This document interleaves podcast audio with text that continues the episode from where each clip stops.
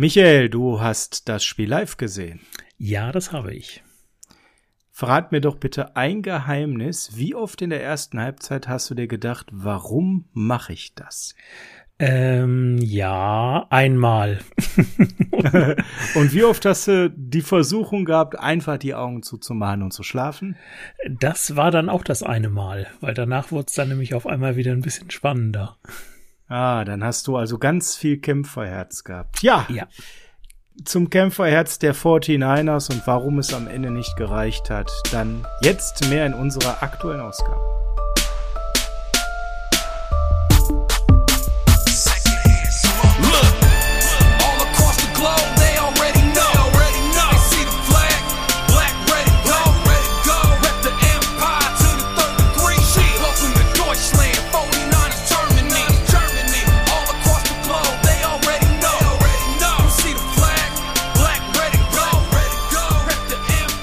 Es ist Dienstag, der 28.09.2021 und Dienstags ist Niners Huddle Zeit. Herzlich willkommen zum Niners Huddle, dem Podcast der 49ers Germany, dem familienfreundlichen Fanclub im deutschsprachigen Raum und der Niners Huddle, der meistgehörte Vereinspodcast im deutschsprachigen Raum. Also, ihr seid hier genau richtig. Ich bin euer Host, der Sascha. Und an meiner Seite ist wieder der Michael Klock. Grüß dich. Ja, moin, hallo. Moin. Moin. Schön, dass du da bist. ja, gerne. Hm. Was war es denn nu? Cheddar oder Gouda oder war das Clock-Management einfach nur Käse? Ja, bei letzterem, darüber können wir uns gleich noch mal etwas länger unterhalten. Ich befürchte, wir müssen. Ja, das glaube ich auch. Eieiei, Clock Management. Hatte Frank und ich in der letzten Saison auch das eine oder andere Mal. Es ist ja schön, wenn man nicht ständig seine Themen verändern muss, sondern eigentlich immer dieselben vier, fünf Themen, die sind, über die man sich aufregen darf. Oder Michael, da kommt da nicht so viel Abwechslung rein, da weiß man, worüber man schimpfen muss.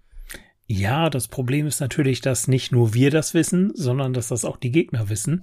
Und wenn man dann immer wieder über die gleichen Probleme stolpert, dann macht das natürlich gewisse Probleme. Probleme, Probleme, Probleme. Fangen wir doch mit Problemen an, nämlich den Problemen der Verletzungen. Vor dem Spiel der Packers waren da nicht aktiv Elijah Mitchell, denn da hat die Schulter doch größere Probleme gemacht. Dafür war Trey Sermon geklärt, dafür war Eman Emmanuel Mosley zurück.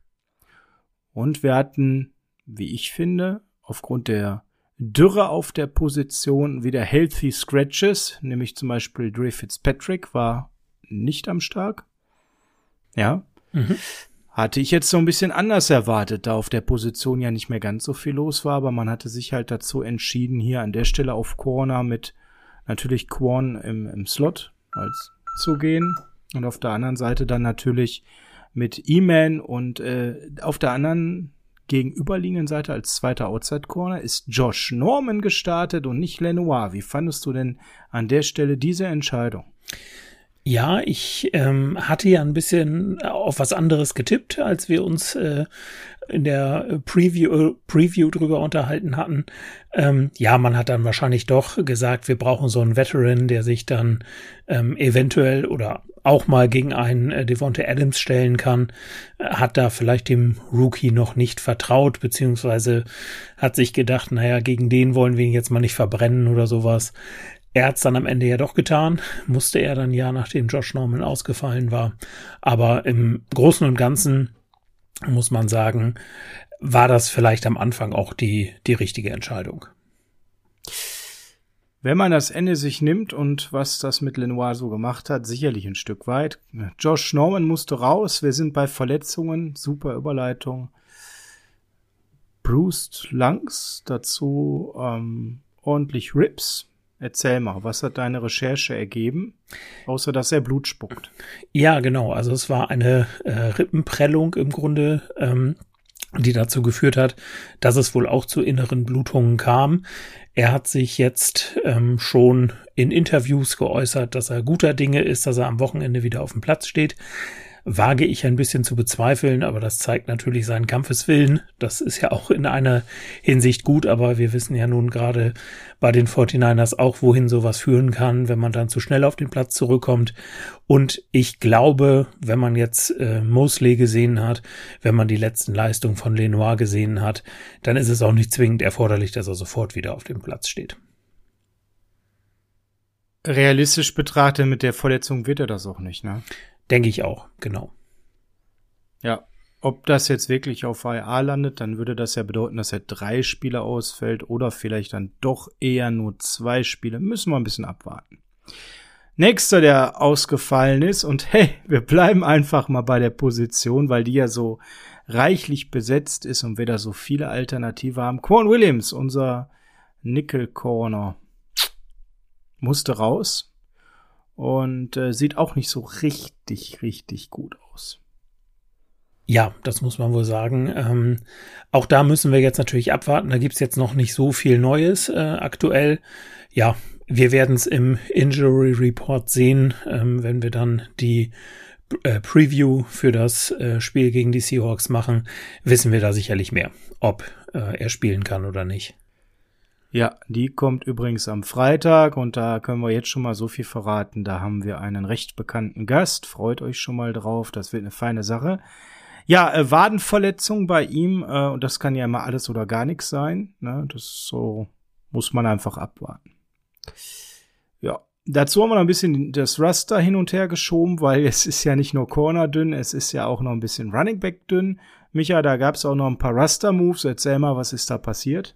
Ja, im Grunde gar nicht so viel. Ähm, Carrion Johnson wurde vom Practice Squad dann in das aktive Roster vor dem Spiel noch gesigned, hat dann aber auch gar keinen Snap gesehen. Ähm, dazu muss man sagen, auch insgesamt haben die 49ers in diesem Spiel eigentlich nur auf Trey Sermon als Halfback gesetzt.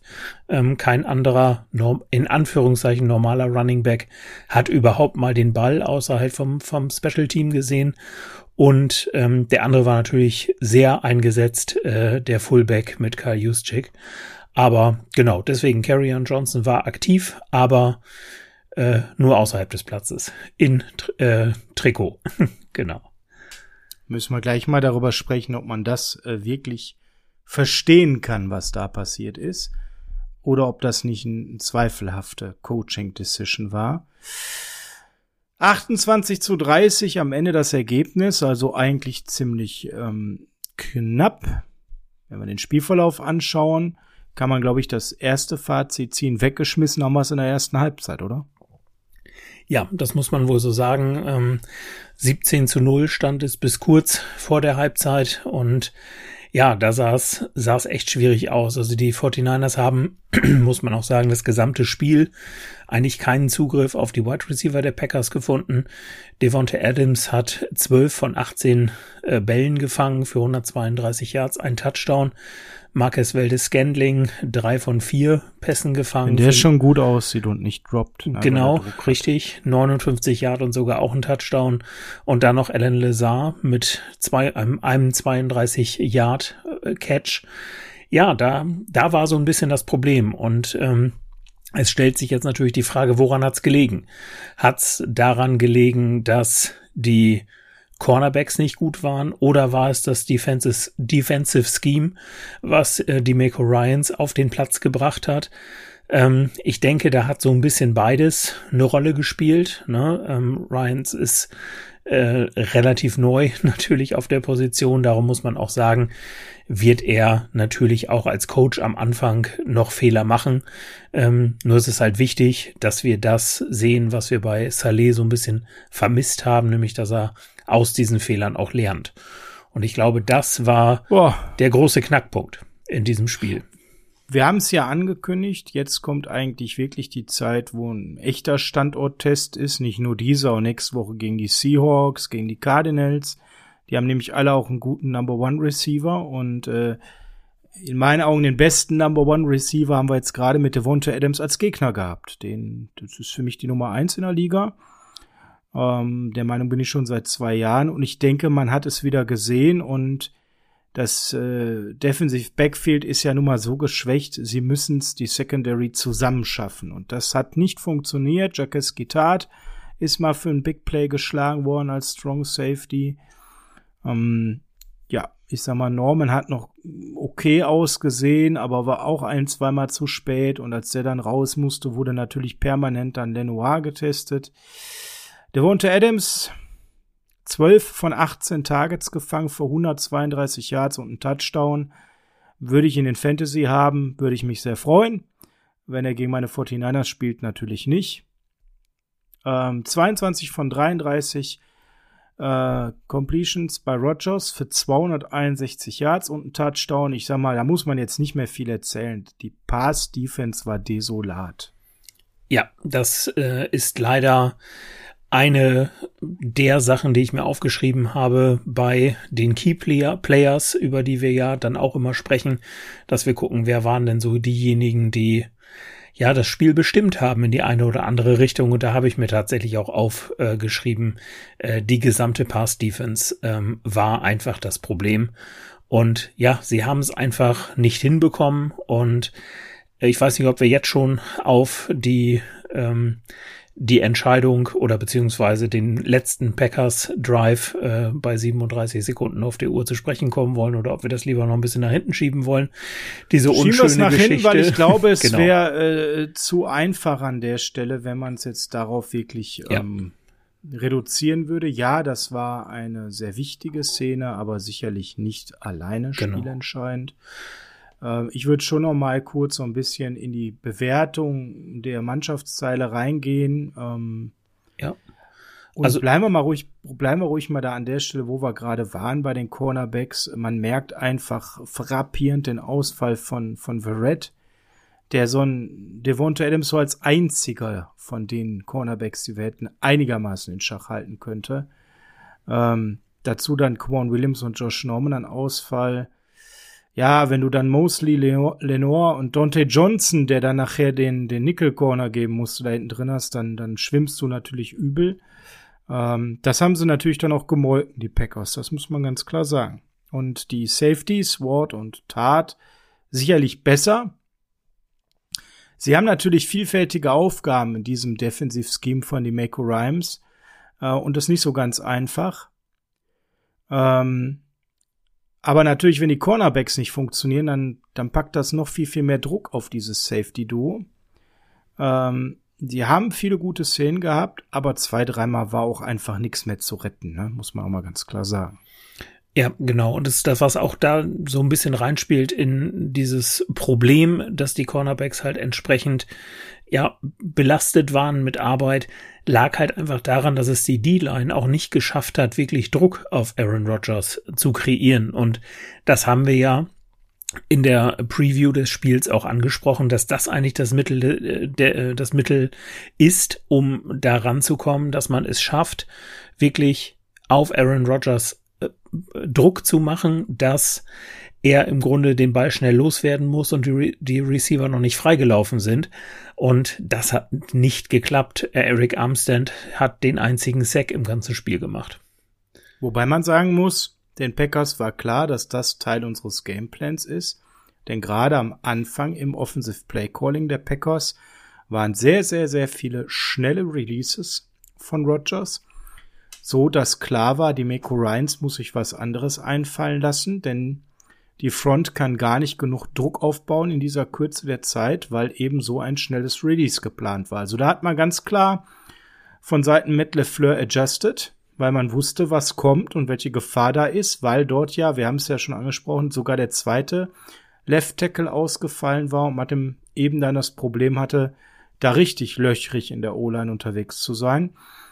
Ähm, Nick Bosa hat ja sogar ganz stark angefangen, hat so verschiedene Plays gemacht, die ganz gut aussahen. Aber ansonsten war das ein sehr ruhiger Abend gegen eine doch ziemlich unerfahrene O-Line, die so noch nie zusammengespielt hat. Und das fand ich schon äh, erstaunlich. Ja, das, das fand ich auch. Das war ja das große Problem. Es gab natürlich gerade am Anfang, hast du ja vollkommen richtig gesagt, diese Quick Releases dann von Aaron Rodgers, die natürlich genau das waren, nämlich die Anpassung an das, was die 49ers verteidigen und wie man es äh, angehen sollte. Aber was mich dann halt gewundert hat, auch in dem Moment, wo Rogers den Ball länger gehalten hat.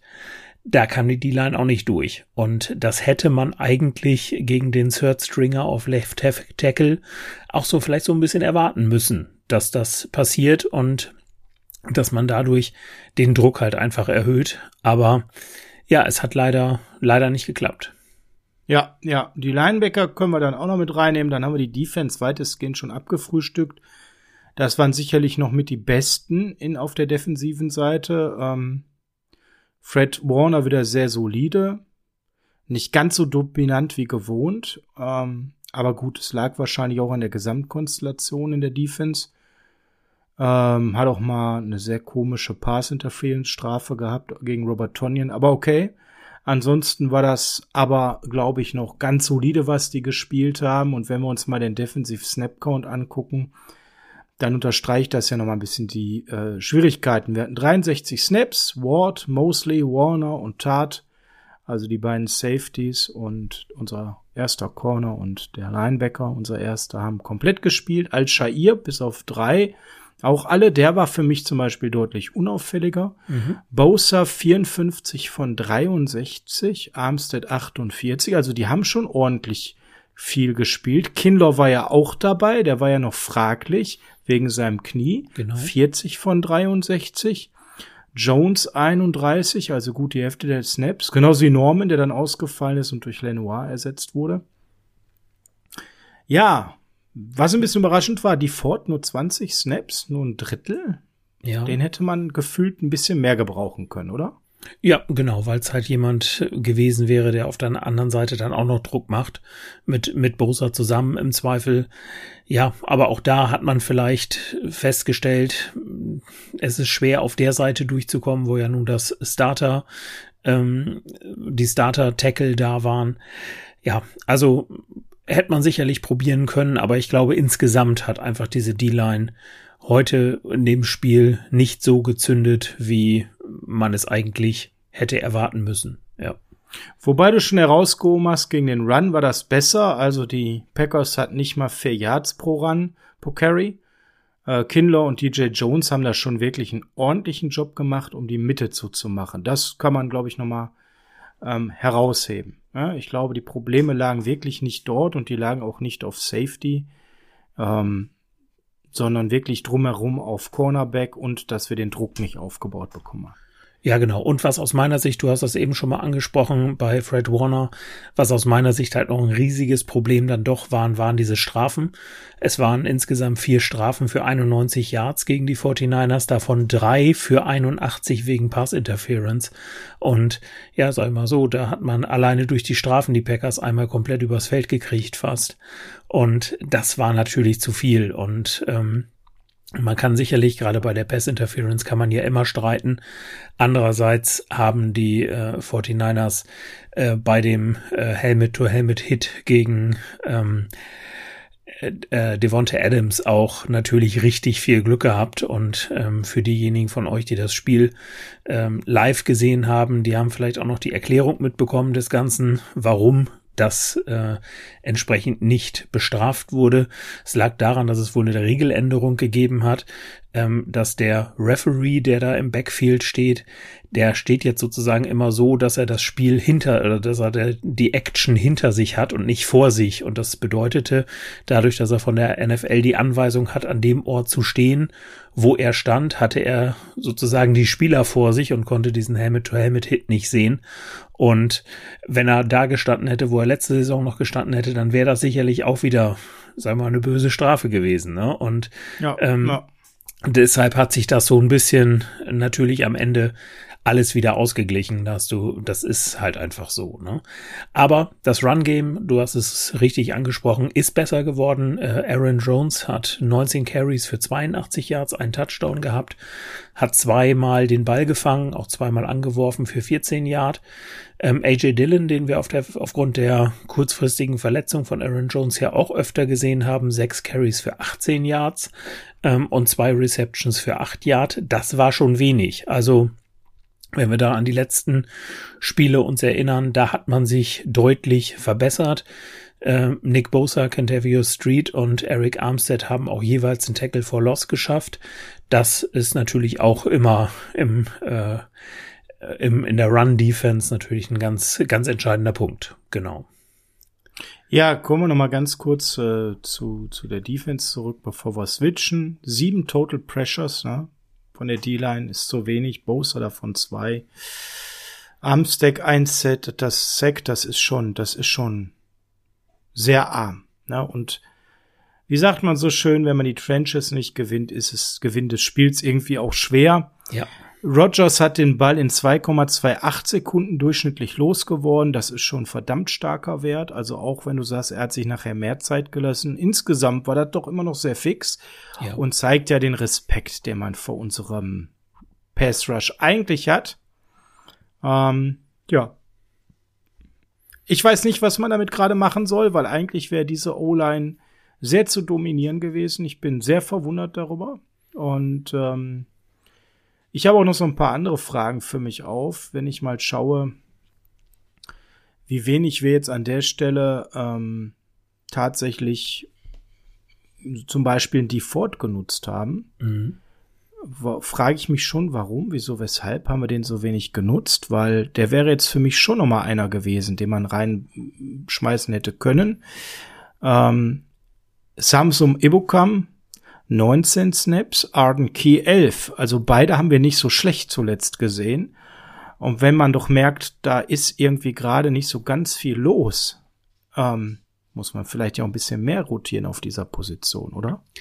Ja, das hätte man vielleicht machen müssen, gerade weil man da natürlich auch äh, es schafft, die gegnerische O-Line, äh, sagen wir, an andere Gesichter zu gewöhnen, an andere Spielertypen. Und es ist halt nicht so, dass man immer gegen denselben spielt und äh, der im Grunde immer die gleiche Maßnahme ergreift oder immer äh, den gleichen Hit setzt oder wie auch immer. Ähm, das wäre vielleicht ein Punkt gewesen, wo man diese ähm, Effektivität im, äh, im Pass Rush schon hätte noch ein bisschen nach vorne bringen können. Ja, sehe ich auch so. Und äh, auch Hufanga hat wieder nur drei Snaps gespielt. Auch das ist für mich nochmal so ein Thema, wo man draufschauen muss, weil er wäre ja auch potenziell noch eine Möglichkeit, ihn auch noch prominenter einzusetzen. Momentan verpflichtet man da irgendwelche nicht so bekannten Leute von einer die eigentlich woanders nicht den Kader geschafft haben und lässt nur Fanga draußen. Das ist für mich auch irgendwie gerade seltsam, ja. weil man scheint ihm nicht so richtig zu vertrauen. Ja, ähm, auch nicht das beste Zeichen gerade. Ja, ist so richtig. Okay, ähm, das zur Defense. Ich denke, da haben wir eine Menge abgefrühstückt und das war eigentlich auch äh, zu einem größeren Teil für mich der Matchloser, weil klar können wir jetzt gleich nochmal über Clock Management reden, selbstverständlich machen wir gerne. Ähm, aber dass wir keinen Zugriff auf die Wide Receiver, insbesondere auf Devonta Adams bekommen haben. Aber du hast es ja gerade schon sehr schön belegt mit Zahlen, auch auf Waldes Scandling nicht, der ja sehr, sehr gerne Flutschefinger bekommt, wenn man ihn unter Druck setzt und sogar auf Eden Lazar nicht. Und das ist schon böse. Und das war an der Stelle eben das, was äh, sicherlich äh, eigentlich der Match-Loser war. Dazu müssen wir in der Defense natürlich noch, bevor wir in die Offense gehen, über Strafen reden. Ja, genau. Die hatte ich ja auch gerade schon angesprochen. Ne? 91 Yards insgesamt, viel zu viel. Und ähm, vielleicht da noch mal äh, zu den zu den Wide Receivern auch, also zur Verteidigung das war natürlich der, äh, der Neckbreaker dann in den letzten 37 Sekunden. Ähm, Matt Mayoko hat so schön geschrieben in seinem Bericht über das Spiel. Äh, Im Grunde hatten die 49ers eine Aufgabe. Sie wussten genau, wen Aaron Rodgers sucht, nämlich Devonta Adams. Und sie haben einmal einen Pass über 25 und einmal einen Pass über 17 Yards zugelassen. Und dann konnte von dort aus das Winning Field Goal geschossen werden das hätte man aus meiner Sicht anders verteidigen müssen, weil es klar war, was passieren wird und die äh, Packers hatten auch kein Timeout mehr. Das heißt, im Grunde hätte man, sag mal, alles zumachen können und äh, nur die Seiten schützen und dann hätte man irgendwie zwei Leute auf Devonta Adams geschickt oder wie auch immer. Also ich bin da auch kein Defense Coordinator, beim besten Willen nicht, aber mich wundert es, dass diese beiden Pässe angekommen sind. Da kommen wir gleich zu. Vorher würde ich gerne mit dir einmal ganz kurz was schön Positives nennen. Ja? Sehr gerne. Das, das Special Team. ja, genau. Mein Herz schlägt ja für Special Team, aber in dieser Woche, glaube ich, mehr denn je zurecht. Richard Hightower, unser Special Teams Coordinator, scheint da so richtig, richtig Fahrt aufgenommen zu haben mit seiner Unit. Ähm, ich äh, erwähne sie immer wieder, weil Special Teams zu wenig Liebe bekommen. Ähm, gegen Detroit war es noch so ein bisschen shaky, gar keine Frage, aber da hatten wir auch schon das ein oder andere gute Big Play. Jetzt hat man richtiges Highlight Play mit Trent Cannon. Der hat dann mal eben einen 68 Yard Kickoff Return gemacht. Wann haben wir das letzte Mal sowas bei den 49ers gesehen? Äh, lange her, ist das eine Frage? Hast du weißt dir aufgeschrieben? Das, wann wir Nein, das, das ich weiß es mal gesehen haben. Nicht, Nein, ich ne? auch nicht. okay, Nein, alles klar. Das war keine, das, aber gefühlt hunderte von Jahre. Ja, das, das merken wir uns mal, das recherchieren wir mal. Ähm, genau, also das war übrigens der Moment, äh, wo ich mich dann doch entschieden habe, wach zu bleiben. ja, da stand 17-0 für die Packers und dann äh, kurz vor der Pause, ähm, ja, einfach dieser äh, Kickoff-Return, der ähm, ja, einen direkt im Grunde vor die, äh, vor die Red Zone der, der Packers spült und dann ja im Endeffekt auch ähm, den Touchdown von Trey Lance ermöglicht hast, der dann dazu geführt hat, dass man halt mit 7 zu 17 in die Pause gegangen ist. Man hat dann in der zweiten Halbzeit direkt den Ball bekommen und hat ja auch direkt Punkte erzielt. Also das war schon ähm, ein ganz wichtiger Spielzug, weil du gehst natürlich anders in so eine Pause und eine zweite Halbzeit, äh, wenn du 0-17 zurückliegst oder wenn du dann halt es noch einmal wirklich geschafft hast, da, da durchzustarten. Deswegen war das ganz, ganz wichtig, dass es so geklappt hat. Ja, definitiv. Und äh, ja, das äh, hat so ein bisschen uns ein Aufgegeben. Ne? Und äh, was ich ganz spannend finde, weißt du, wer 2020 unser Kickoff Return Leader war? Oh, lass mich überlegen, wer ist denn das gewesen? War das? Nein, es war. Es war nicht Kendrick Bourne, wenn ich das richtig im Kopf habe. Nein, ähm, es war Jarek McKinnon. Ach, Jarek McKinnon, richtig, ja genau, mhm. der hat da viel gespielt, ja. Der hat es zwölfmal äh, versucht für insgesamt 239 Yards und Trent Cannon hat jetzt schon die Hälfte der Yards, nachdem er im Prinzip erst das zweite Spiel auf Active Raster ist ja. und erst im zweiten Spiel angefangen hat, Kickoffs zu return im Vergleich zu Jarek McKinn letzte Saison. Also das ist wirklich super gelaufen. Klar, natürlich ein bisschen durch das Big Play verzerrt, aber der ist da schon wirklich gut gestartet und scheint ein gewisses Special Teams Value zu haben. Und ja. vor allen Dingen hat er ja dann auch, ich weiß gar nicht, oh, jetzt muss ich meine Defizite im Special Team dann doch kundtun. Ich meine, es sind die Gunner, ne, die außen stehen und äh, schnell durchlaufen. Ähm, genau, das, das hat er ja auch gespielt äh, und da war er auch immer relativ schnell, wenn dann der Ball beim Punt oder beim Kickoff ähm, oder insbesondere beim Punt von der Gegenseite ähm, gefangen wurden, war er ja auch da, hat ja auch mal einen schönen Tackle da gesetzt. Also ähm, das war insgesamt auch Wischnowski wieder ähm, gute Punts dabei. 53,3 Yards pro ja. Punt. Wieder sehr stabil. Robbie Gold. Perfekt bei den Extrapunkten. Also das genau. ist, das ist stabil. Ja, definitiv. Jetzt gehen wir mal dahin, wo es nicht ganz so stabil war, vor allem in der ersten Halbzeit und dann, ja, lass uns mit dem anfangen, was richtig wehtut. Lass uns äh, mit dem anfangen, wo alle gerade diskutieren, wir haben die Reaktion ja gesehen, als Trey Lance aufs Feld kam, der Fans, die sind ja ausgerastet. Ja. Ja. Lass uns mit Quarterback anfangen. Ja, das können wir sehr gerne machen. Also Jimmy Garoppolo hat 25 von 40 Pässen angebracht für 257 Yards, zwei Touchdown, eine Interception, vier Yards ist er gelaufen und ein Fumble. Dieser Fumble war halt dieser Rückwärtspass, der dann offiziell als Fumble gewertet wird.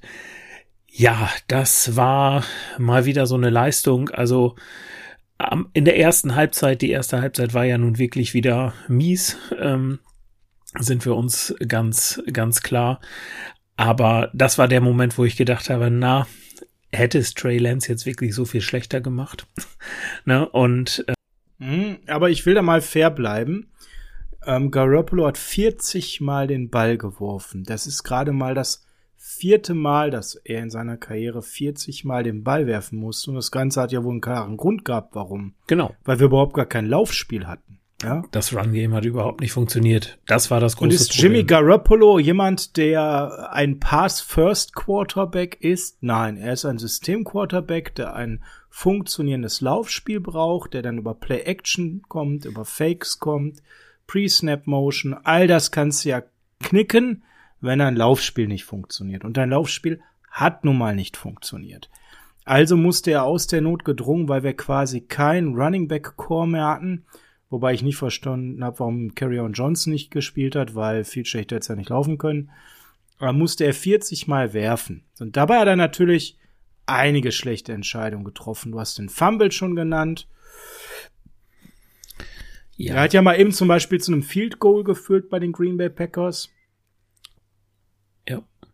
Ich fand tatsächlich die Interception, da kann man jetzt diskutieren, ob er die werfen muss oder nicht. Ich fand eigentlich, dass der Ball richtig gut geworfen war.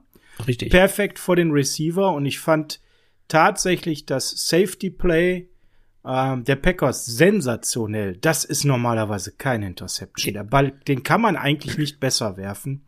Und wie der von der Seite angerauscht kommt und die Interception sicher rausfängt, aus vollem Lauf im Verkehr, phänomenal. Also ich weiß nicht, wie du das wahrgenommen hast. Ja, ich habe es genauso wahrgenommen. Also das war definitiv kein Quarterback-Fehler oder Receiver, in diesem Fall George Kittle Fehler, sondern das war einfach eine herausragende Leistung des Safeties. Das muss man sagen. Also ähm, ja, und jetzt überlege ich mal, der hätte das Ding gefangen. Ja, Genau. Diese dann, 48 Yards. Richtig. Das Ding war down the middle. Das ja. war Kittel. Das heißt, der hätte den Safety einfach mal umgeboxt. Ja. ja. Richtig. Und dann wäre da nur noch grün vor ihm gewesen. Und das hätte ein Gamechanger sein können in dem Moment. Ja, da bin ich, bin ich voll bei dir. Genau. Und ja, solche, natürlich, wenn du Risiko gehst, und das gehst du mit einem 47-Yard-Pass ja zwangsläufig, ähm, dann passiert sowas halt auch mal. Und ich, das war nicht die ähm, Szene, die dazu geführt hat, dass dieses Spiel am Ende verloren wurde. Ja, Nein, genau. da war einfach äh, das elitäre Play von Jair Alexander, der war das, ne? Ja, richtig. Ähm, aber was ich bei Jimmy dann kritisieren muss, er ist halt das, was er ist. Da sind wir uns ja alle einig. Und ich sag mal so, dass er nicht das geilste ähm, Armtalent ist von der Armstärke, wissen wir alle. Ja. Aber die Antizipation ist eigentlich das, was schwierig ist. Wenn Jimmy außerhalb des Plays, des Schemes etwas machen muss. Ne? Gerade wenn er auch in Trouble gerät. Schwierig. Ja, ja oder manchmal genau. hat er dann auch den richtigen Read, aber dann ist halt seine Armstärke auch nicht äh, ausreichend genug. Ähm, ja, das ist schon schwierig. Ne? So ein Spiel ist halt eins, was ein Quarterback, ich sag es mal so salopp, gewinnen muss, weil er so viele Defizite in seiner Mannschaft hat. Und das kann er dann eben im Regelfall nicht. Ja, da hast du vollkommen recht. Und da haben wir auch beim letzten Mal schon wieder über das Thema Druck gesprochen. Den hatte er dieses Mal auch wieder ein bisschen mehr. Äh, insgesamt äh, hat die O-Line zwölf Pressures nach Pro Football Focus zugelassen, was natürlich auch nicht wenig ist. Viermal die Packers dabei über Daniel Brunskill, den hatten wir ja beim letzten Mal schon so ein bisschen als ja, in Anführungszeichen Schwachstelle ausgemacht, will ich so gar nicht sagen, weil insgesamt, man muss ja auch sagen, 12 Pressures bei äh, 40 Snaps, ne, das bei 40 Passing Snaps ist dann natürlich auch nicht so viel, als, als wenn du jetzt nur 30 Versuche hast, dann wäre es natürlich deutlich zu viel, ne? Das egalisiert sich dann auch alles wieder ein bisschen. Aber genau das ist halt wieder das Problem gewesen. Und ja, man hat, wie gesagt, du hast ja auch die Reaktion der Fans schon gezeigt. Die Fans sind heiß auf Trey Lance, überhaupt gar keine Frage. Aber man muss sich halt die Frage stellen, hätte Trey Lance uns dieses Spiel gewonnen? Nein. Nein, mal ganz ehrlich, nein. Der hätte doch in diesen schwierigen Umständen hätte der doch ein Spiel gehabt, wie, wie der gute Zach Wilson im, im vorletzten Spiel bei den Jets. Ja. Der hätte doch viel mehr Probleme mit Druck gehabt. Der wäre doch ganz oft panisch losgerannt, anstatt wie Jimmy, der ja noch versucht hat, im Verkehr stehen zu bleiben, so ein bisschen den Druck auszuweichen und wenigstens noch einen Pass loszuwerfen. Also Trey Lance, das wäre ein Spiel gewesen, da wäre der verbrannt. Ja, vollkommen richtig. Genau, so ist es. Gucken wir auf die äh, Offensivsnaps. 70 waren möglich. Brunskill, Tomlinson, McLinchley, Mack haben da 100% gespielt und noch Trent Williams, also die gesamte O-Line. Du hast gesagt, schon Brunskill 4 Pressures zugelassen. Erstaunlicherweise an der Stelle war aber die gesamte O-Line dann so ein bisschen wackelig, ne? außer ja. eigentlich Trent Williams, weil auch Mack hat zwei zugelassen, Tomlinson zwei zugelassen und auch McLinchley, insgesamt zwölf. Kittel hat alle Snaps gespielt und siehe da, der Mann kann plötzlich wieder Bälle fangen. Das, was wir ja die ganze Zeit so ein bisschen am Start vermisst haben.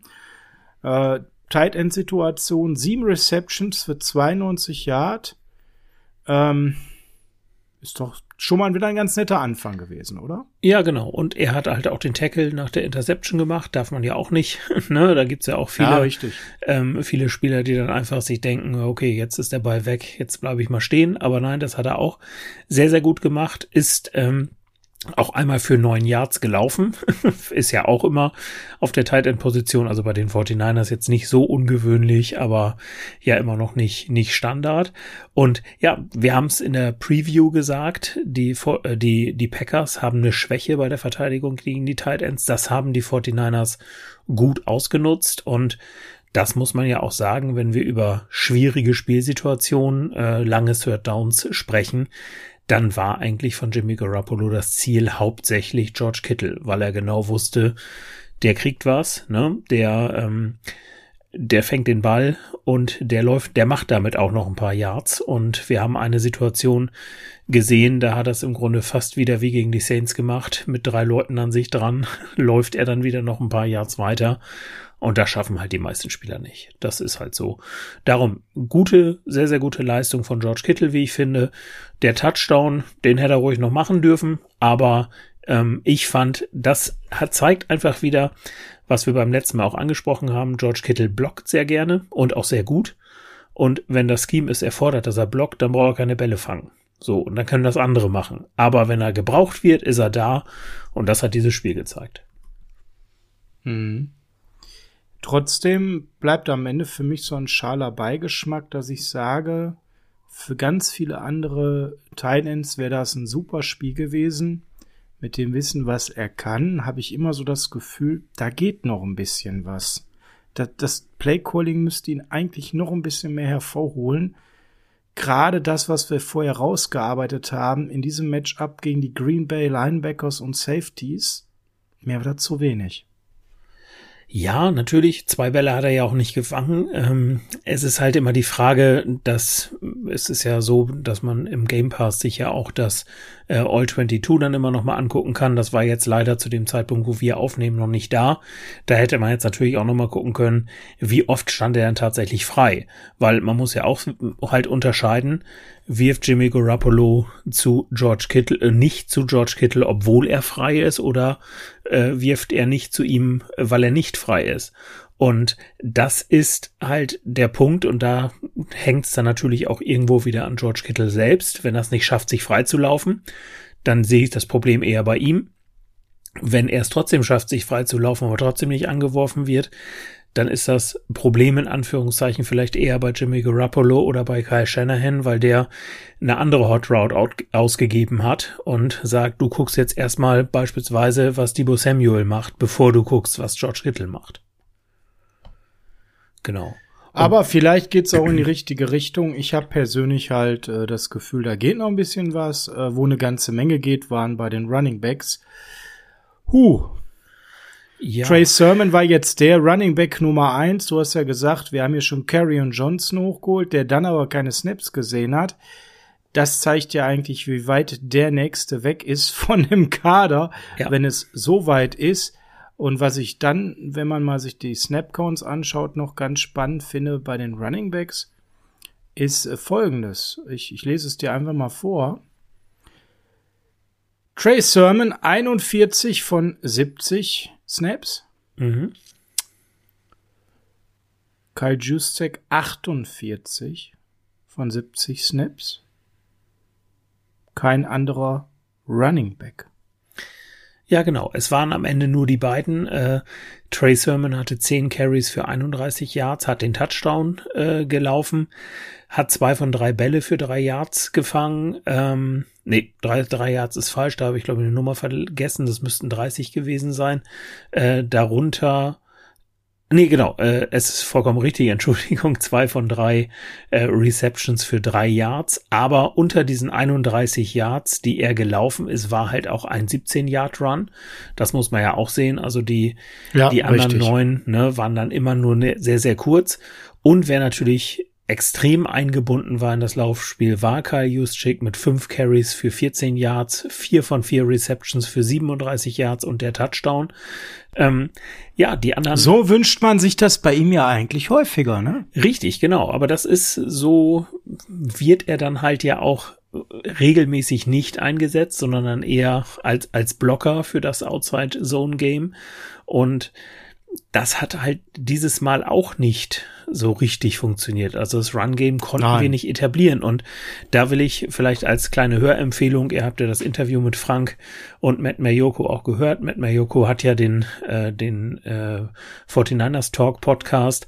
Und ich fand es ganz, ganz interessant, weil er sich nämlich mit Laura Britt genau darüber unterhalten hat, was ich mir so während des Spiels gedacht habe und was ich beim letzten Mal ja auch noch gesagt habe, dass ich meinte, im 49er-Scheme würden so bei, sogar wir beide den Yard, Yard schaffen.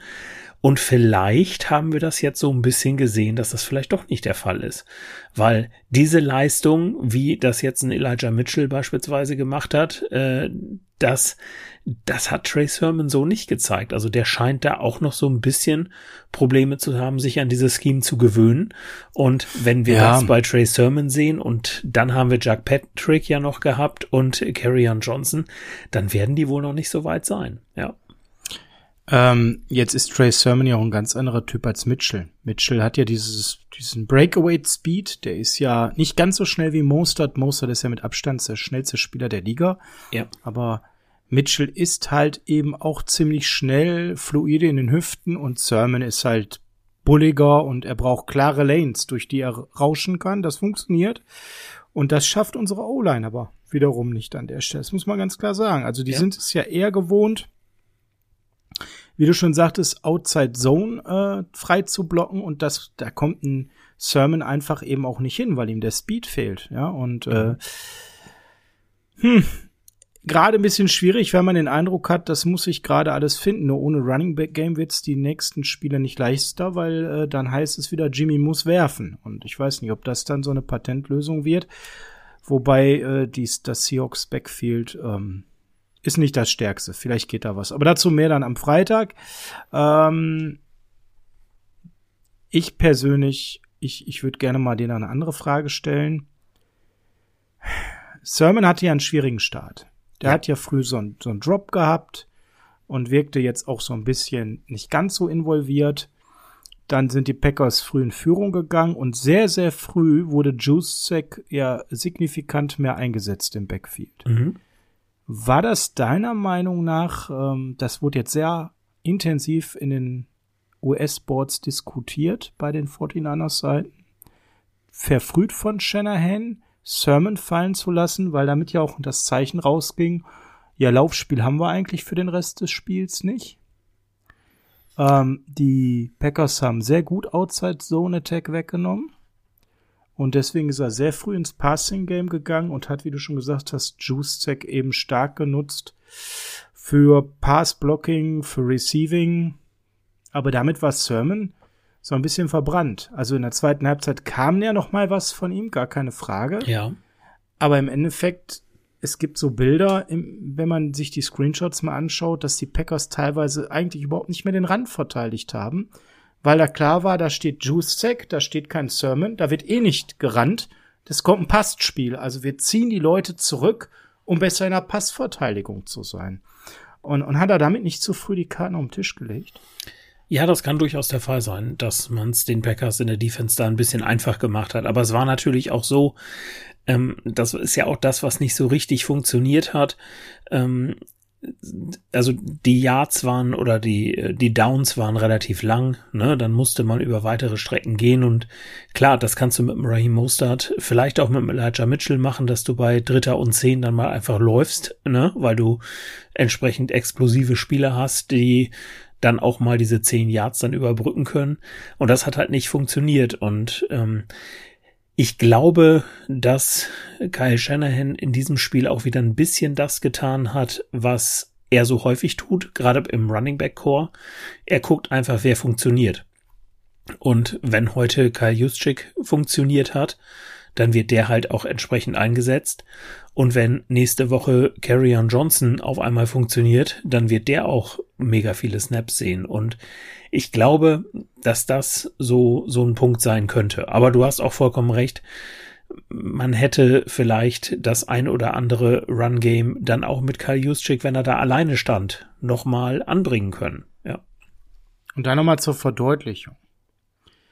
Was hat das mit der Packers Defense gemacht? Zum einen mussten sie nicht so aggressiv den Run verteidigen. Zum anderen war die Gefahr, dass die ganz langen Bälle über die Köpfe der Safeties kommen, auch bei Null. Das muss man mal ganz ehrlich sagen. Das ist nun mal nicht Jimmys Stärke, ja. Bedeutet ja im Prinzip, die Packers machen von der Line of Scrimmage aus gesehen die nächsten zehn Yard alles extrem eng vorne mit ihrer Front, die Corner, die Safeties, die Linebacker stehen alle wahnsinnig kompakt, machen vor allem die Mitte zu, wo ein Kittel ja eigentlich dominieren soll, machen die kurzen Outside Plays zu.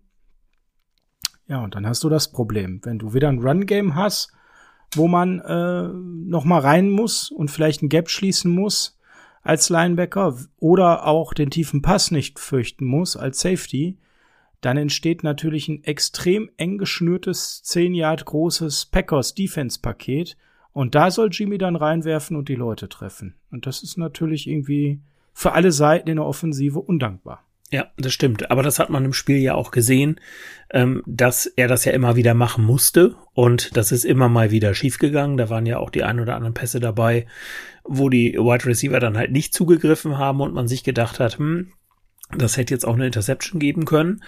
Aber es waren natürlich auch einige äh, Catches dabei von Debo Samuel, George Kittle und aber auch Brandon Ayuk, den ich gleich vielleicht nochmal so ein bisschen hervorheben möchte. Ja, der ne? wäre ja bei mir als nächstes auf Ja, das genau. passt gut. Mach doch mit dem gerne weiter. Richtig, genau. Also da hat man einfach gesehen, wo die auch ihre Stärken haben. Ne? Diese äh, Contested Catches, dann ähm, im Grunde, ich fange den Ball, aber ich weiß, gleich rennt mir jemand in den Rücken oder sowas. Ne? Das muss man ja auch erstmal schaffen, dann noch den Willen zu haben, den Ball überhaupt festzuhalten. Ja, Brandon Ayuk, ähm, wir haben über das Doghouse gesprochen, am ersten Spieltag, am zweiten ja, auch. So ein noch ein bisschen, genau. Ja, er war super eingebunden in dieses Spiel. Hat einen Carry gehabt für acht Yards, äh, vier von sechs Reception, also vier Bälle von sechs gefangen für 37 Yards und einen Touchdown. Und man hat halt gemerkt, für Debo Samuel war es ein bisschen schwerer in diesem Spiel, weil natürlich das Hauptaugenmerk der Packers halt auch auf ihm lag. Ja, und da hat Brandon Ayuk einfach einen super Job gemacht. Hat mir sehr, sehr gut gefallen in diesem Spiel. Was ich spannend finde, war ja, dass Kyle Shannon uns nach dem ersten Spieltag gesagt hat, dass Trent Sherfield ja das sich verdient hat, mehr zu spielen als Ayuk. Ja. Ja. Und dann hat das jetzt irgendwie auf eine ganz eigene Art und Weise sich komplett in die andere Richtung gedreht, denn wo Ayuk 86 Prozent aller Snaps gespielt hat, hatte Sherfield noch zwei von 70 Snaps. Ja, genau. Ich kann mir aber auch vorstellen, dass das so ein bisschen am Gameplan gelegen hat, weil ähm, Sherfield ja nun eher der, der Speed Receiver ist und ähm, äh, Ayuk und äh, Samuel Kittel nehme ich jetzt mal dazu, ja diese äh, Yards After Catch Monster sind und wenn du halt einen Jimmy Garoppolo auf dem Feld hast, dann ist das ja eher der Bereich, den du spielst, kurze Pässe und danach wird da noch irgendwas kreiert. Also ich kann mir vorstellen, ähm, dass Trent Sherfield jetzt nicht im Doghouse sitzt, um das mal wieder so zu sagen, sondern dass einfach, das einfach am Scheme äh, gelegen hat, wie man gedacht hat, dass man die, ähm, die Packers gut angehen kann. Also Du meinst, der ist jetzt prädestiniert für den Dockhouse Land. ja, wer weiß.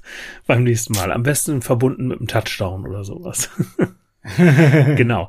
Aber ich will vielleicht. Ja, also mal, schauen also, wir da noch mal ein bisschen rein, ja, weil gerne. wir haben jetzt schon so zwei, drei ähm, sehr, sehr gute Leute in der Offensive genannt. Ich sag mal, äh, George Kittle sicherlich äh, der beste Offensivspieler neben Trent Williams, aber Mike McGlinchey war eigentlich auch noch ganz stabil. Wer sehr viele Snaps gesehen hat, war plötzlich Mo Sanu. 45 von 70 Snaps. Ähm, so ein bisschen wie Phoenix aus der Asche. Und dafür Joanne Jennings, dessen Touchdown ich noch so abgefeiert habe, drei Snaps. Ja, so schnell kann's gehen, ne? genau. Also ja, ist aber ja. seltsam, ne? Wenn Klar. man bedenkt, in der letzten Woche hat es dann nur 29 Prozent der äh, Snaps. Ja. Geht jetzt hoch auf 64. Ja. Ayuk geht hoch, Sheffield geht runter. Also der Kampf, also Ayuk scheint ja jetzt doch wieder Wide Receiver 2 zu sein nach äh, Debo. Ja, ist so das Gefühl gerade, aber der ja. Kampf so insgesamt im Wide Receiver Room scheint irgendwie doch sehr offen zu sein und ich weiß nicht, wenn ich jetzt genau diese Thematik mit dir bespreche, dass die Packers da so gepackt waren in der Defense, ähm, während Sheffield als Field Stretcher nicht vielleicht sogar noch mal eine Option gewesen, damit die Safeties wissen, oh, der kann mich lang schlagen, mit, wenn der mit Speed angerauscht kommt. Ja. Um dann wieder Kittel so ein bisschen die Mitte zu öffnen. Genau das habe ich so vermisst.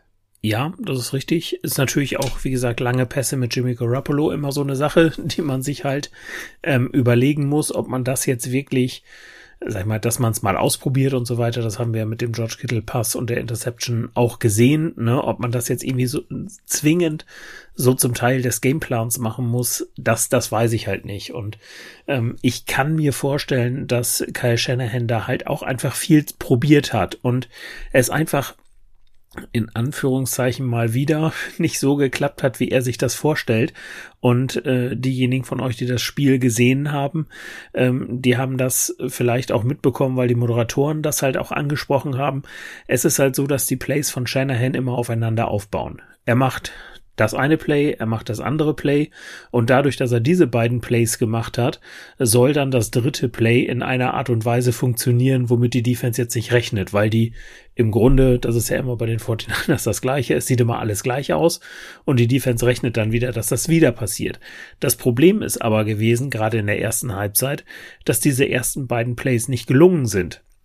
Und dann ist natürlich und dann das dritte. freut sich die Defense, wenn genau. das nochmal kommt. Ja, genau. Und dann ist halt das dritte auch keine Überraschung mehr in dem Fall. Ne? Und das war so ein bisschen das, was da am Ende vielleicht die Probleme gebracht hat. Da muss man sagen, dass das Scheme von Kyle Shanahan ja ein durchaus kompliziertes ist, was sowas angeht, ne? Und das auch viel braucht, diesen Erfolg halt bei den ersten beiden, ersten drei Plays, um dann darauf aufzubauen. Aber wenn du es schaffst, das zu schaffen, dann hast du da natürlich auch ähm, das wirklich super hingekriegt. Das haben wir in der zweiten Halbzeit dann ja auch tatsächlich gesehen, ne? wie die da auf einmal Katz und Maus mit der Defense gespielt haben in dem einen oder anderen Play. Das ist genau das, was Shanahan immer will. Und ja, es muss ihm halt nur gelingen, das dann auch zu etablieren, das Ganze. Einen würde ich noch ähm, erwähnen, weil wenn man in die Boxscore schaut, sieht das gar nicht so mega spannend aus, was der geliefert hat. Ähm, nämlich Thibaut Samuel. Aber wenn man mal drauf guckt, was er so drumherum geliefert hat, dann würde ich sagen, lass ihn noch mal ganz kurz besprechen. Fünf Reception für 52 Jahre ist ja nicht so dolle, ne? Na, richtig.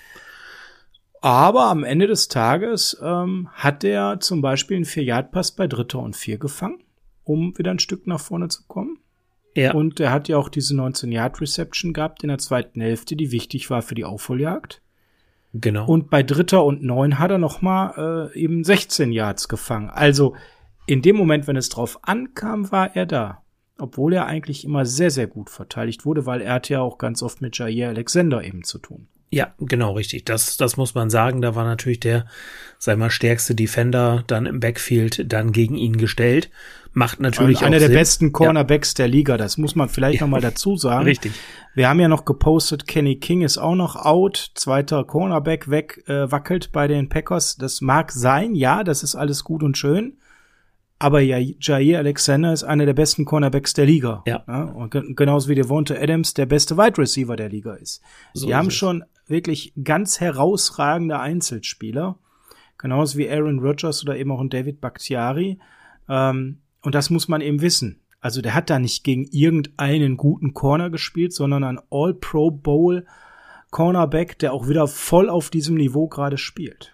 Ja, definitiv. Und das steigert natürlich die Leistung, die er dann gebracht hat, auch. Und in so einem Spiel, da erwartest du gegen so einen Top-Corner halt keine äh, 15 Receptions für äh, 140 Yards oder sowas. Das ist einfach so. Aber dafür, dass er diese diese 5 für 50 gefangen hat, ähm, das ist schon, äh, und, und vor allen Dingen, wie er es auch gemacht hat und in welchen Spielsituationen er es auch gemacht hat.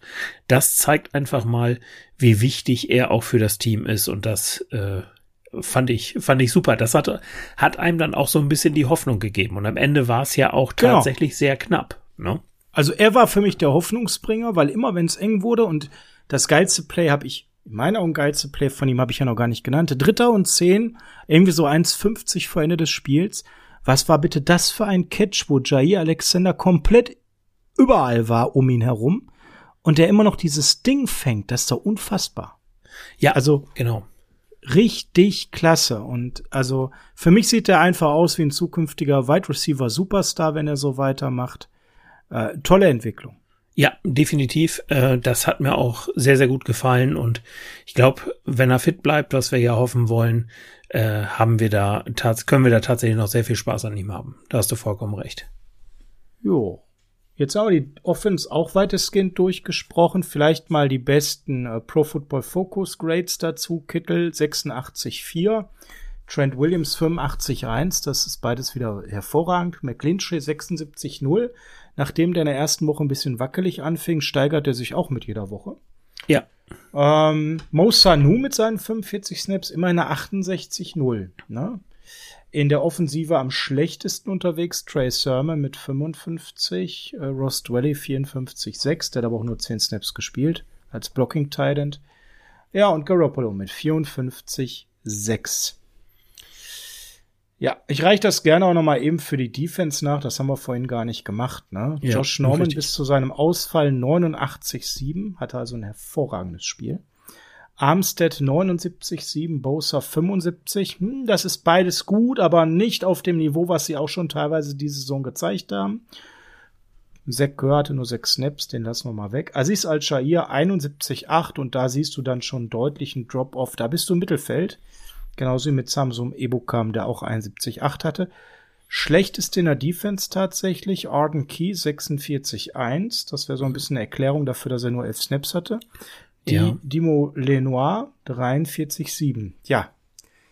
Das, da hat er viel Lehrgeld bezahlt in dem Spiel bei seinen 45 Snaps, ne? Ja, aber wir sprechen natürlich über einen Rookie, ne? Und äh, gerade dem Rookie kann man sowas dann auch nochmal verzeihen. Und er hat ja auch nicht gegen irgendjemanden gespielt, wie du es gerade bei Jair Alexander schon so schön gesagt hast. Äh, Devonta Adams ist ja auch nicht irgendein Wide Receiver 1 von irgendeinem Team. Mit Nein. irgendeinem Quarterback, um es mal so genau zu sagen. Ne? Jetzt haben wir ganz, ganz viel darum herschlawenzelt und jetzt müssen wir über Playcalling reden. Und nein, wir reden immer noch nicht über das Clock-Management am Ende, weil das kommt wirklich ganz, ganz zum Schluss. Aber Kyle Shanahan hat für mich vorher schon fragwürdige Entscheidungen getroffen und teilweise unentschuldbare Dinge gemacht. Ich habe dich ja gerade schon gefragt, hat er zu früh Sermon rausgenommen und damit zu früh gezeigt, ich habe überhaupt gar kein Randspiel, ich, ich gib's auf, ihr braucht den Run nicht verteidigen, haben wir ja gerade schon drüber gesprochen. Ja, richtig. Wie komme ich denn auf das steile Dingen bei Vierter und Eins an der 50-Yard-Line zu panten, wenn ich zurückliege und verdammt noch mal ein Spiel gewinnen muss. Ja. Ja. Wir haben doch nicht Pete Carroll als Coach. Nein, es sah mir so ein bisschen danach aus und äh, ich hatte auch erst kurz bisschen, noch mal an die Seitenlinie ich hab, geguckt. Ich habe mal ganz kurz ja. geguckt, ob die alle irgendwelche dunkelblauen Trikots mit so Seehühnern drauf hatten. Ja, nee, da bin ich, da bin ich voll bei dir. Das hat mich auch gewundert, weil gerade in dem Bereich kann man ja fast sagen, es ist egal. Wenn es klappt, dann klappt's. Und wenn es nicht klappt, ja gut, dann kriegt der Gegner halt den, den Ball 20 Yards oder von mir aus auch 30 Yards früher, als er ihn dann sowieso bekommen hat.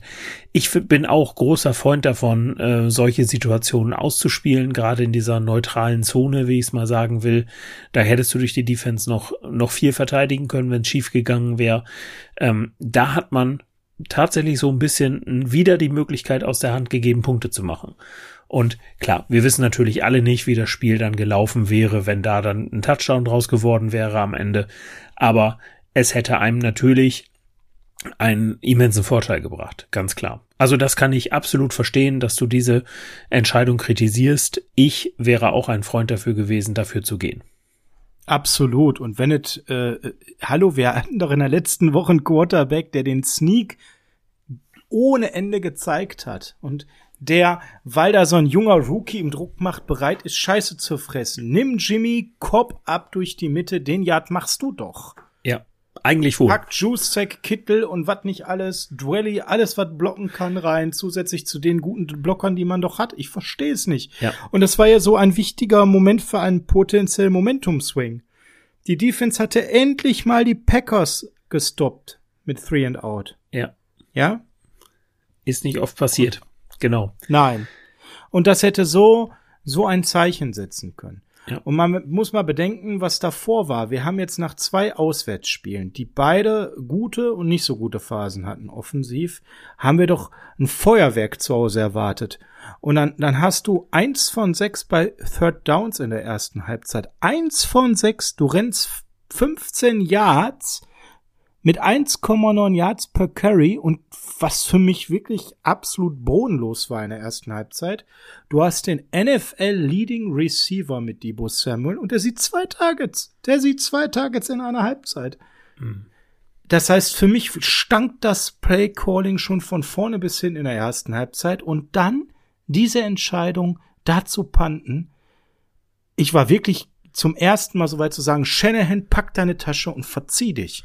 Das hat mich so angenervt, ne? Ja, also so weit würde ich natürlich nicht gehen, weil dafür, das habe ich ja gerade auch schon angesprochen, bringt er einem halt in, in vielen Positionen oder in vielen Spielsituationen deutlich mehr.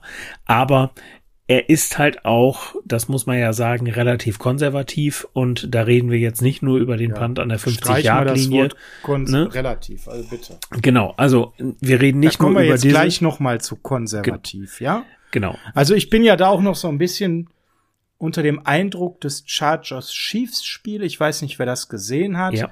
Und wer gesehen hat, wie der Chargers Coach da äh, zum Ende gespielt hat. Und ich glaube, wenn es ein Quarterback gibt, dem man in einem knappen Spiel auf der Gegnersseite noch viel weniger gern den Ball gibt als Aaron Rodgers, ist das Patrick Mahomes. Und da hat aber der Chargers ähm, Head Coach im Playcalling extrem Rückgrat und Mut bewiesen und wurde belohnt mit dem Sieg. Ja, und was hat Kyle Shanahan bewiesen mit seinem Playcalling da am Ende des Spiels? Jetzt, jetzt müssen wir ja tatsächlich mal darauf zu sprechen kommen. Ich schieb das jetzt seit einer Stunde vor mir her.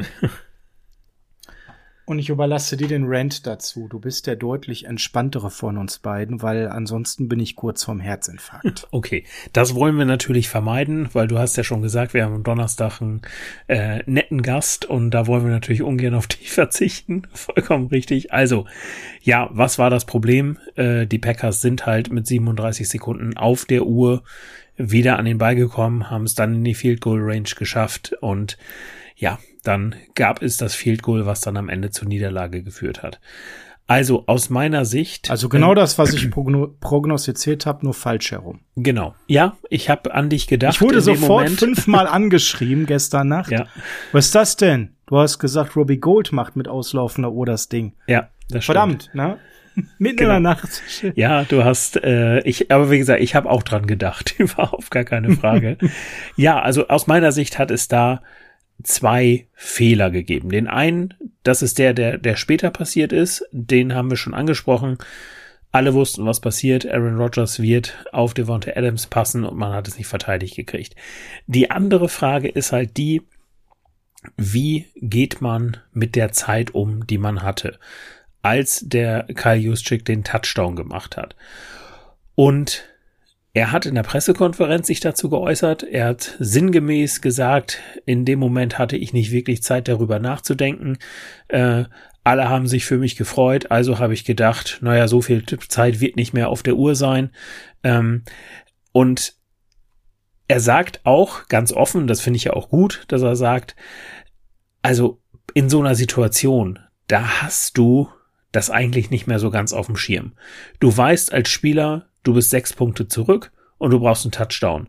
Also hat er gedacht, ich muss, ich muss einen Punkt machen. Und das hat er gemacht. Ich will jetzt seine Entscheidung. Ja, aber Moment, wir waren, ja. wir waren an dieser Stelle. Ja. An der 12-Yard-Linie der Packers. Ich habe Richtig. mir extra nochmal ganz genau angeschaut.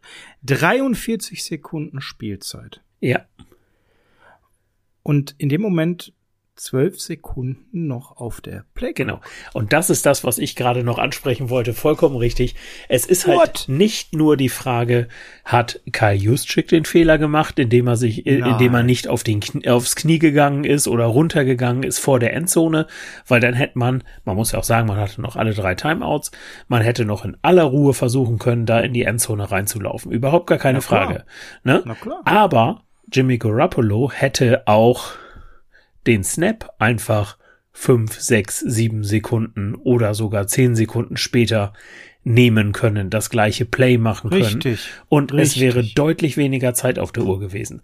Und Und ob jetzt ein Aaron Rodgers statt 37 25 Sekunden hat, ich glaube, das ist noch mal ganz gravierend bei dem, was dann abgegangen ist, weil die hatten keine Timeouts mit Richtig. zweimal Spiken.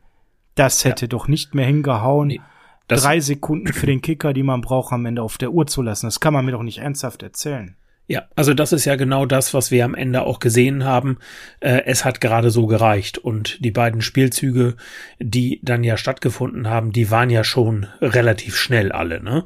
Einmal über die 25 und dann über die 17 Yards und da wäre nicht mehr viel Zeit gewesen. Also wenn man diesen Snap ein bisschen später gespielt hätte, dann äh, wäre das durchaus erfolgreich gewesen. Aber auch da kann man natürlich wieder sagen, keiner der Spieler weiß ja im Grunde bei 43 Sekunden auf der Uhr und 12 auf der Playclock, wie geht denn das Spiel jetzt oder wie geht denn dieses Play jetzt aus? Du weißt ja im Vorfeld nicht, dass du den Touchdown machen wirst. Aber aus meiner Sicht muss man schon sagen, du weißt, dass du Zeit von der Uhr nehmen musst, um Aaron Rodgers nicht die Möglichkeit zu geben, gerade weil die Timeouts auch nicht da sind. Und das Aber jetzt hätte mal- man schlauer machen müssen. Aber jetzt nochmal für mein Verständnis. Wie haben wir den Touchdown gemacht in dem Moment? Was Du- war das für ein Play? Das war ein Pass auf Kyle Juszczyk. Es war ein Pass auf Kyle Juszczyk. Wenn dieser Ball gedroppt wäre, was wäre mit der Playclock Ja. passiert? Die wäre auch wieder stehen geblieben. Hast du vollkommen recht. Genau. ne? Und was genau. hätten wir dann im nächsten Spielzug einfach gemacht? Wir hätten nochmal versucht, einen Touchdown zu machen. Ja. Wahrscheinlich, ja. Richtig. Ja? Sorry. Nee. Ja. Zwölf Yard. Oder du bringst dann wirklich Trey Lance und sagst, so, jetzt sei der angeschmiert, der kann werfen wie laufen. Ja, genau. Das wäre sicherlich das, was man gemacht hätte, wenn es zu diesem Touchdown nicht geführt hätte. Also ich bin da vollkommen bei dir. Ähm, ich meine, also ja, wem man es jetzt vorwerfen kann, dafür gibt's drei Ja, Personen. Shanahan. Ne? Shanahan. Ja. Das, Im Endeffekt ist es Shanahan, weil er muss doch so klare Kommandos geben. Und, und sorry, an der Stelle, ich muss jetzt noch mal das wiederholen, was ich auch in der letzten Saison schon mal geäußert hat. Für mich ist ein Head Coach etwas mehr an Leistung als einfach nur offensives Playcalling. Ja, Ja? Für mich gehört dazu an der Stelle, dass man deutlich mehr zeigen muss. Man muss Chemie haben, man muss auf die Spieler eingehen, man muss genau gucken, was die Spieler brauchen. Für mich ist das alles, was Shanahan da im Playcalling macht, immer noch elitär, ganz oft, gar keine Frage, aber Clock-Management war ja jetzt schon häufiger seine Schwäche. Ja, Ja? das ist richtig. Also dazu kann ich nur sagen, da fielen mir auch die, äh, bin ich ja auch ganz offen, äh, die Kenntnisse. Ich weiß halt nicht, wie der, ähm, wie der Coach das tatsächlich in der Situation macht, ob er dem Quarterback sagt, du musst den Snap nehmen zwischen so und so viel und so und so viel Sekunden auf der Playclock oder ob das die Entscheidung von Jimmy Garoppolo war. Je nachdem, wer diese eine Entscheidung Defense, die getroffen wirklich hat. sagt, äh, wir können diese Packers aufhalten, wo Devonta Adams so ein Feuerwerk da mit Rogers abgeliefert hat? Ja, vielleicht hat man genau das gedacht. Ähm, wir müssen ja halt auch mal gucken, vor diesen beiden Pässen äh, hatte Devonta Adams ja auch nur ein bisschen unter 100 Yards, ne? also ähm, damals äh, 10 von 16 Bällen gefangen. Also es war ja nun auch, waren ja auch noch nicht die Big Plays, die er dann tatsächlich gemacht hat. Also vielleicht hat man auch einfach die Hoffnung gehabt, äh, die Defensive Line schafft das schon. Aber ich bin bei dir. Ich äh, möchte da jetzt aber nochmal auf deine Frage vorhin eingehen und natürlich musst du in den letzten Plays dir wohnte Adams äh, in ein Double Team schicken. Das Ja. haben wir nicht gemacht. Richtig. Aber für mich ist das jetzt zu einfach zu sagen, die Mako Ryans hat dieses Spiel verloren. Nein, das war Shanahan und das war sein Clock-Management. Dass die Mako Ryans dann zu dusselig ist, Devonta Adams zu doppeln und lieber ne, einen Ball auf Meyer Scanling oder sowas dann in Kauf nimmt, der ja gerne mal flutsche Finger hat. Ja gut, das kommt dann noch oben drauf. Das muss man einfach mal so auf den Punkt bringen. Ja. Also das, die Situation hätte man definitiv besser lösen können, ja. Ja, ja. Was bleibt? Wir haben jetzt viel kritisch gesprochen, aber es bleibt ja auch ganz viel Starkes. Das muss man ja mal Ja. ganz ehrlich sagen. Gegen eine Packers-Mannschaft, die ja definitiv, ähm, na, ich würde sagen, zu den Top 6 bis 8 Mannschaften gehört. Das war eine echte Standortbestimmung.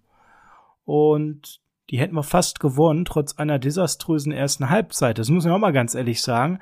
Wenn man sich jetzt nur mal die zweite Halbzeit bis kurz vor Schluss anguckt, dann haben wir da ganz oft auch das Spiel bestimmt. Ähm und es hat im Endeffekt an zwei, drei en Entscheidungen gehalten. Also wenn Jair Alexander nicht diese fantastische Interception macht, dann gewinnen wir das Spiel definitiv. Dann ist Kittel durch zum Touchdown, das ist ein Momentum-Swing und wir kommen gar nicht in diese Clock-Management-Nummer ganz am Ende. Ja? Das sind diese einzelnen Plays gewesen, die das Spiel am Ende entschieden haben. Ja, also das muss ich auch sagen, war auch einer meiner Takeaways aus dem Spiel, ein positiver, dass man halt gezeigt hat, dass man mit einer solchen starken Offense wie der Green Bay Offense mithalten kann. Und ähm, man darf aber, das haben wir auch beim letzten Mal schon gesagt, weil das war gegen die Lions das Problem, es war gegen die Eagles das Problem, man hatte mal eine Halbzeit verschlafen. Jetzt stellen wir uns mal vor, das wäre nicht passiert gegen die Packers. Dann wäre das Spiel auch ganz anders gelaufen und auch erfolgreich gelaufen, ne? wenn man halt nicht gerade noch kurz vor Ende der Halbzeit dann die sieben Punkte macht, damit man nicht 0 zu 17 zurückliegt.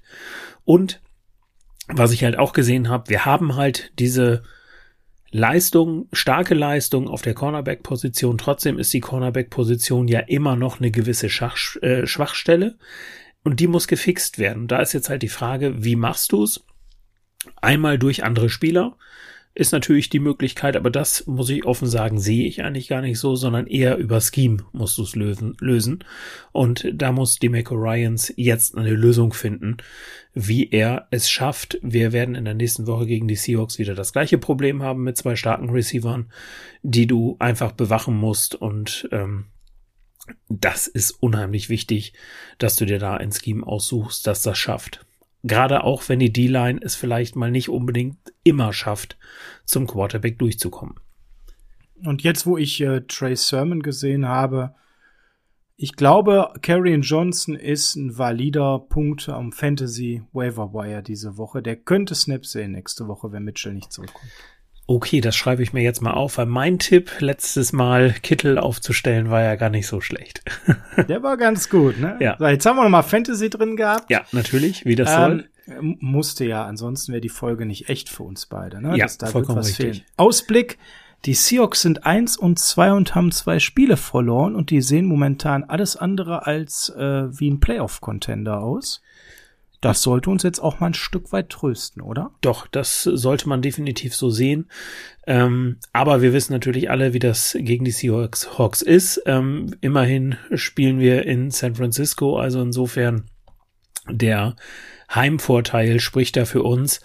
Aber ja, ähm, es ist, es wird natürlich trotzdem kein einfaches Spiel. Das muss man überhaupt gar, gar nicht sagen. Und man muss auch gerade in der Division sagen, wenn die, wenn die Seahawks das Spiel jetzt auch verlieren und wenn wir mal davon ausgehen, dass die Rams und die Cardinals ihre Spiele gewinnen, dann sind die halt auch schon drei dahinter. Ne? Und dann wird's natürlich für die Seahawks auch, auch langsam eng. Also die werden Ja. äh, richtig All or werden. Nothing, muss man für sie ganz klar sagen. Sonst sind wir drei und eins und die anderen sind auch bei drei oder vielleicht sogar die Rams sind, glaube ich, noch un Ja, unbesiegt. ne? genau, richtig. Dann sind die bei vier Spielen und dann sind sie drei dahinter und also das ist schon fast ein All or Nothing. Ja, vollkommen richtig, genau. Ja, Jetzt sag mir doch mal eins, wenn ich für Ta- Titan Dan Arnold ein CJ Henderson auf Cornerback bekomme.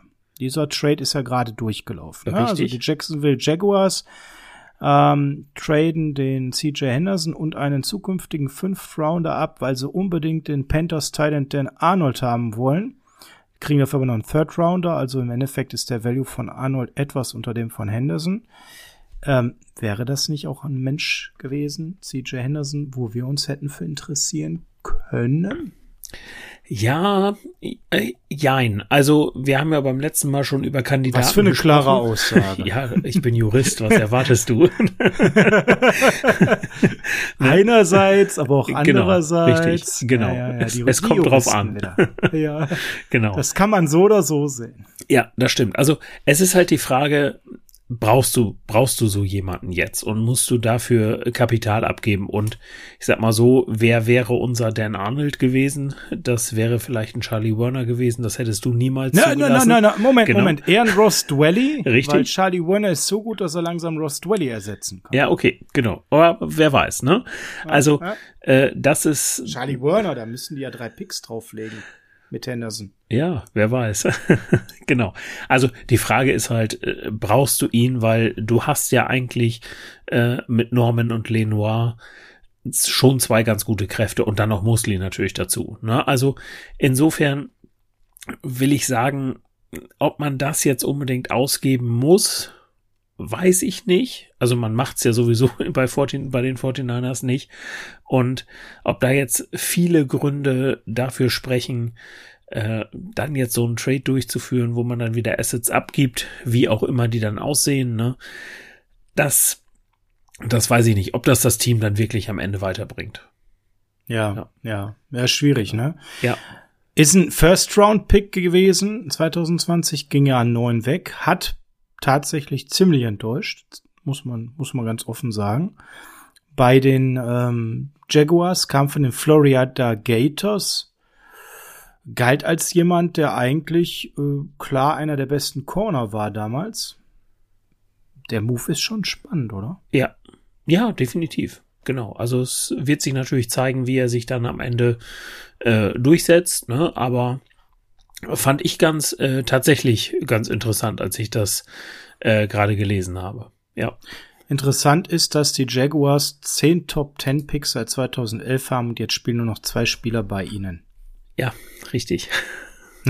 Das ist, spricht jetzt auch nicht gerade dafür, dass man sehr, sehr gut pickt. Ja, ja, CJ Henderson, ja, er hat ja nun mal nicht so überzeugt, sonst würden die Jaguars sich nicht von ihm trennen. Von daher, ja, ja. ist die Frage, ob er bei uns sofort so geholfen hätte. Ne? Ja, genau.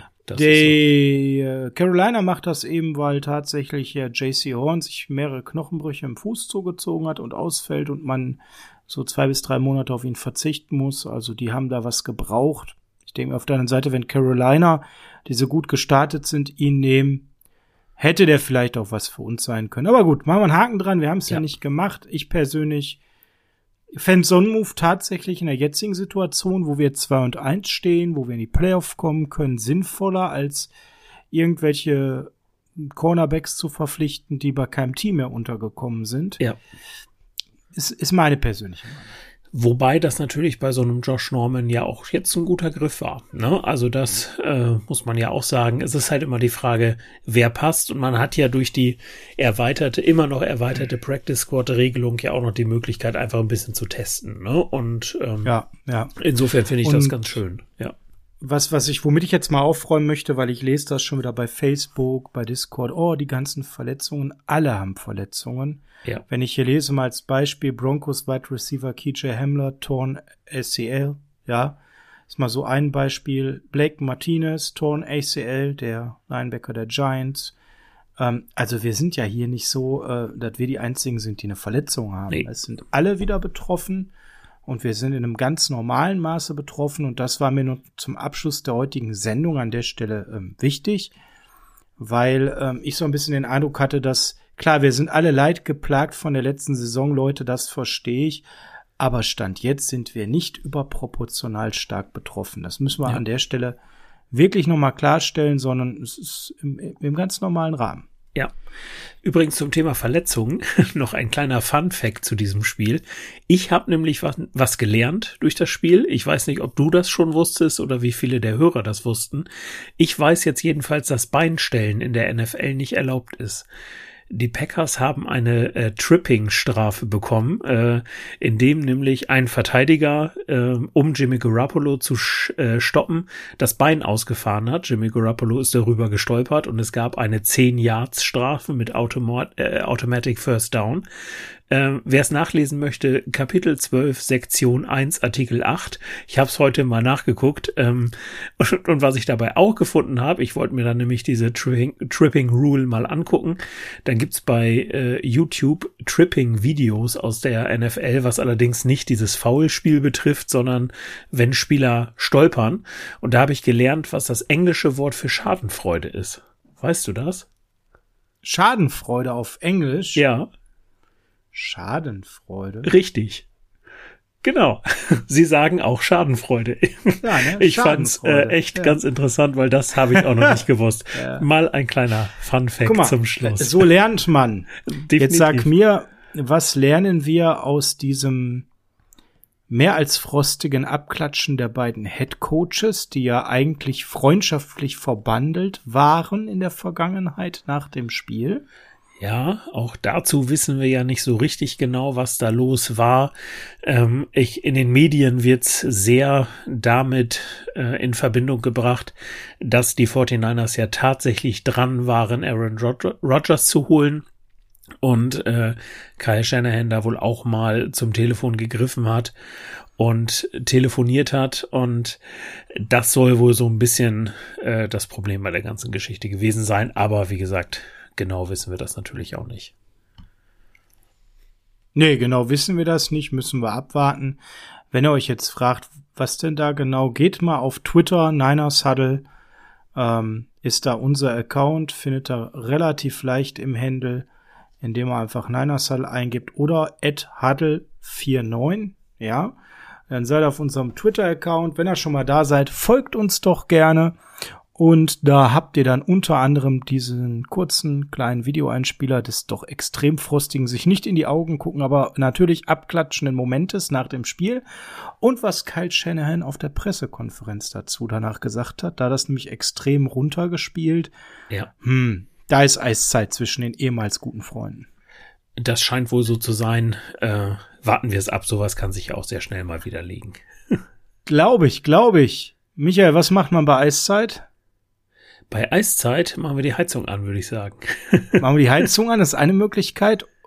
Und bevor die Heizkosten so in die Höhe gehen, macht man sich vielleicht noch warme Gedanken. Das Welche Musik hilft bei warmen Gedanken? Ah, bei warmen Gedanken, lass mich kurz überlegen. Da denke ich natürlich an Sonne und an California und dann denke ich an Heart of Chrome. So ist es, California Heart of Chrome. Macht's gut bis freitags. Und dann haben wir einen Gast zur Preview gegen die Seattle Seahawks. All or nothing für die Seahawks schon am Spieltag 4 und für uns. Wie kommen wir denn stabil auf ein 3 und 1? Macht's gut, bis dann. Schön, Michael, dass du wieder dabei warst. Sehr gerne. Tschüss. Tschüss.